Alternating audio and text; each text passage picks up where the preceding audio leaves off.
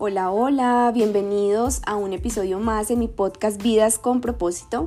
Mi nombre es Natalie Lizarazo, su host, y estoy aquí en este espacio tan lleno de paz, de creatividad y de mucho amor, con el único objetivo de que tengamos una vida para vivirla.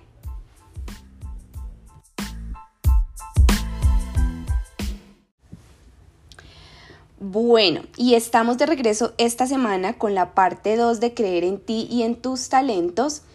Y para recordar puntos importantes del episodio anterior de la parte 1, hablamos de que tenemos que subir nuestra autoestima para generar éxito y para explotar los talentos que el universo nos ha otorgado.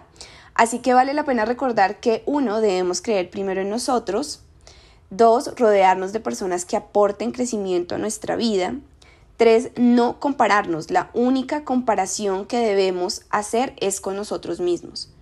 Cuatro, añadirnos valor, educarnos, leer, inscribirnos a cursos, entre otros.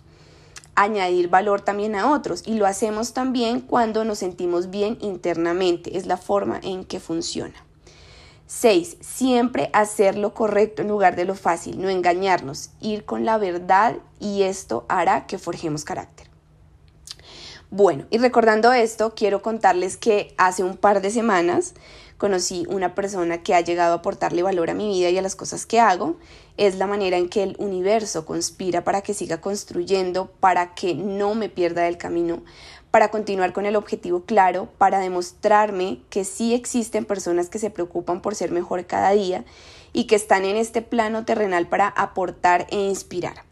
Muy pronto, más de lo que se imaginan, hará parte de estos episodios porque se vienen cositas como siempre digo. Así que no me cansaré de decirte nunca, pide, pide que el universo está para darte todo cuanto desees, todo cuanto estés dispuesto o dispuesta a recibir. Abre espacio en tu vida para que la magia fluya, para que empieces a ver cómo la vida te sonríe soy fiel testigo de todo esto y, también todo lo que comparto contigo es porque pasa en mi vida y lo hago de la manera más honesta posible. Bueno, voy a tomar agüita porque estoy con gripa, así que un momento. Bueno, que no sobre contarte algo del chismecito también, que además de que cuando le pides a Dios, al universo, a la energía o a la divinidad que tú creas, esas cosas llegan no solo para caminar contigo en la construcción de tus sueños, sino en recordarte tus propias palabras. Así clarito sucedió este fin de semana que pasó, que no me sentía bien, porque mm, no sé, no estaba como vibrando en la mejor energía. Y con esta persona que les cuento, que la vida puso en mi camino, que como te dije pronto vas a conocer, me recordó mis palabras. Y esto es porque definitivamente las personas que van a acercarte a ti deben sumarte sí o sí, es un propósito de vida. Que tu círculo sea una coraza de protección ante los obstáculos y los tropiezos que podamos tener. Que ellos estén para hacer un apoyo y que definitivamente con palabras de aliento estén para recordarte que eres luz, que aunque el sol se oculte brillarás pase lo que pase, que nada de lo que hoy o mañana pase en tu vida detenga tu camino, lo que has avanzado y tu propósito de vida.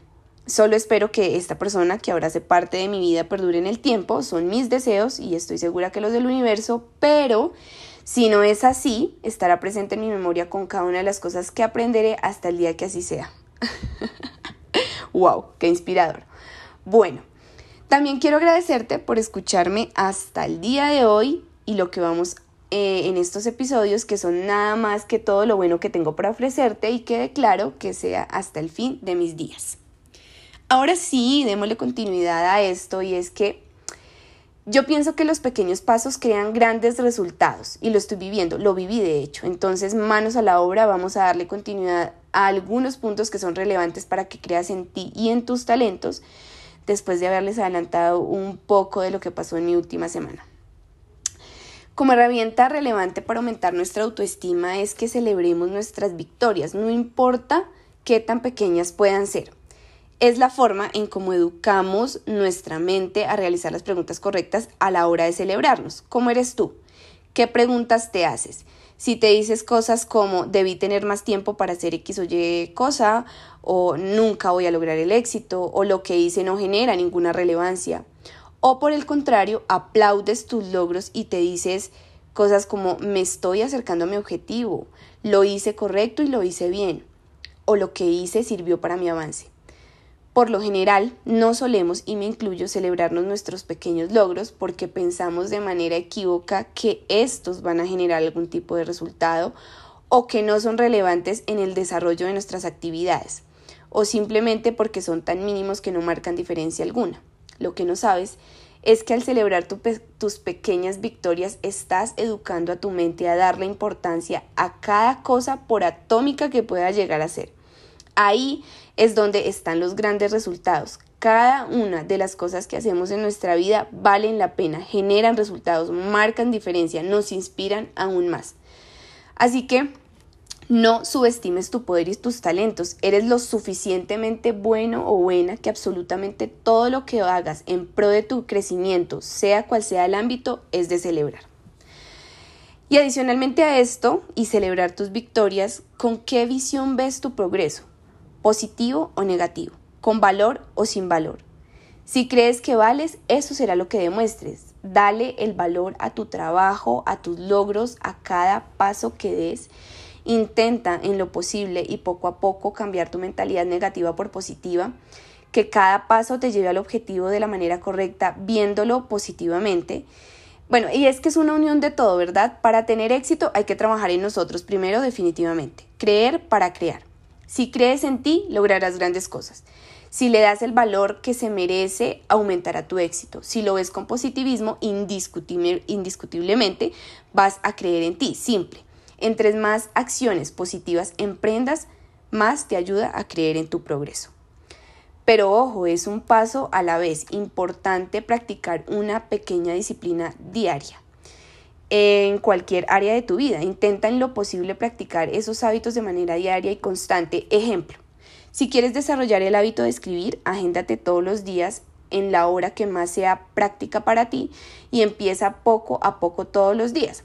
Yo desarrollé este hábito con el tiempo y lo que hacía era colocar una alarma todos los días a la misma hora para que me lo recordara y así empecé con el hábito del agradecimiento a través de la escritura.